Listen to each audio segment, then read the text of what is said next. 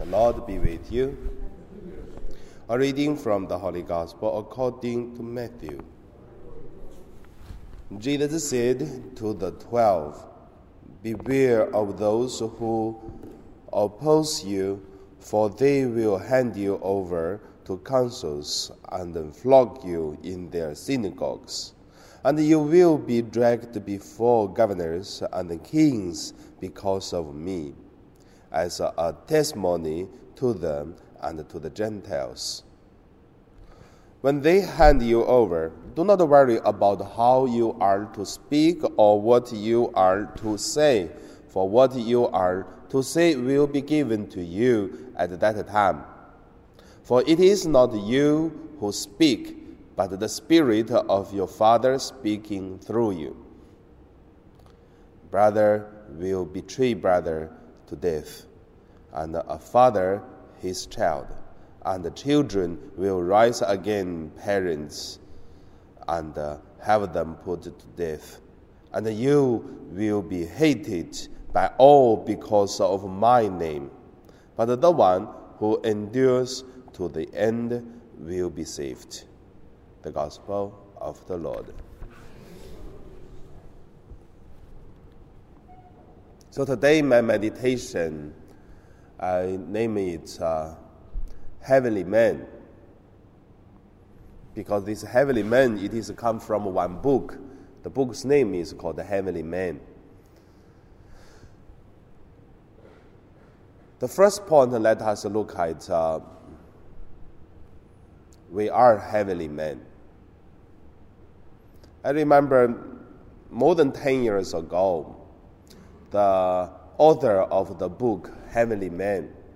It is a, Christian's uh, uh, church leader from Henan province in mainland China. And then in the prison, he wrote his uh, experience.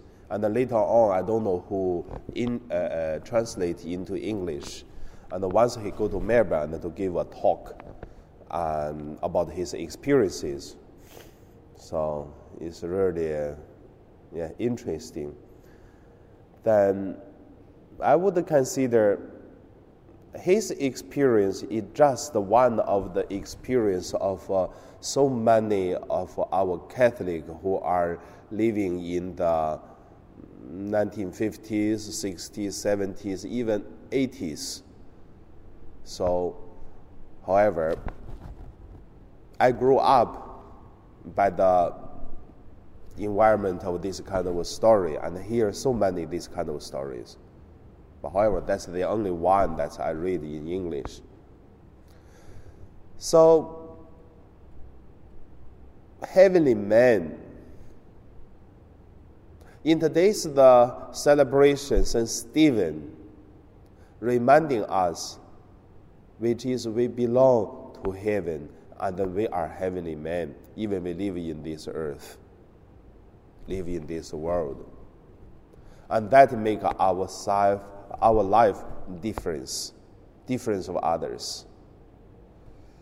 And then many times we forgot that make our life also difference. Means uh, difference from our identity, from our spiritual life, and we lose if we forgot. We're going to fight for example, in the Chinese old story to say,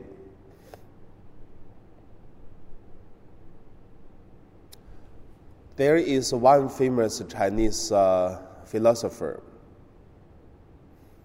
One day, he go to visit uh, the king of China at that time. But his uh, classmate, which is uh, a high officer in that government, then heard this classmate come to this philosopher come to visit the king, then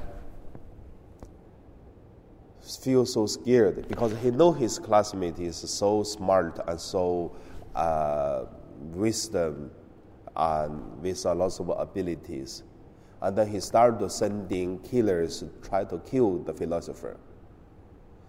So after the philosopher experienced this persecution from the classmate, and then he wrote a, a letter to him to say, "Do you know you like what? You like a, a, a small animals uh, under the ground. I'm like a, a eagles in the sky." I'm so freely and fly in the ears on high, but uh, you just like a little worm and then on the ground.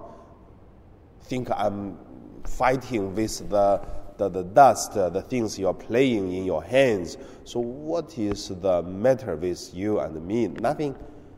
So why you keep your worm and the dust things and thinking I'm going to fight with you with these useless things. So, this reminding us the same. If we live as what Jesus according to teach us, then we are a free man, we are heavenly men, we are the eagles fly in the sky on high. Then, if we lost or we forgot uh, uh, this uh, understanding, then we're going to fight with uh, the underground, uh, the dirty things, and then we think we seem like them. So that's the first point, heavenly man. The second point I want to say is um, forgive their sins. In today's uh, first reading, Stephen before he will die, he forgave the people who persecuted him, like what Jesus did. The same, we live in this world. We are heavenly king, heavenly king. We are heavenly men, but uh, same, we are dealing with this uh, life on earth. That is why we are struggled. Same time, we should have this uh, spirit of forgive. Never easy Forgive, like uh, to cut one of our arm, to, to take off our heart. You feel pain, you feel difficulties, but we have to practice because that makes us more free. Each of our enemies of us, whatever, because our fault or because not our fault, however, the enemies make ourselves prison. So we have to live like what Jesus taught us try to forgive everyone so that we'll be freely to fly. That is the beauty of Stephen, not because of his death, it is because his forgiveness before his death. Of course, he's the first martyr of the church. So, end of my sharing, just want to say, how do you live ever as a heavenly man? How do you forgive the people? Even not easy. Many times, even for my heart, I was fighting.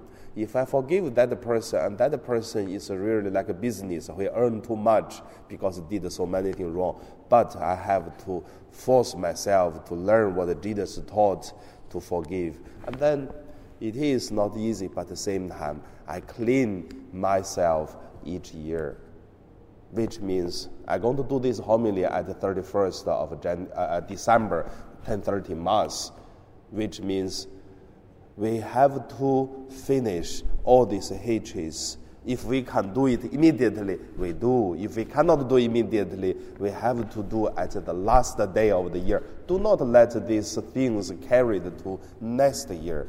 Then we can be a heavenly man. If not, how could we carry each year, each year, each year so heavy we never can fly? We will be same like the, the worms, like the things on the ground, like the philosopher said to his friends. That is the Stephen. And now we pray.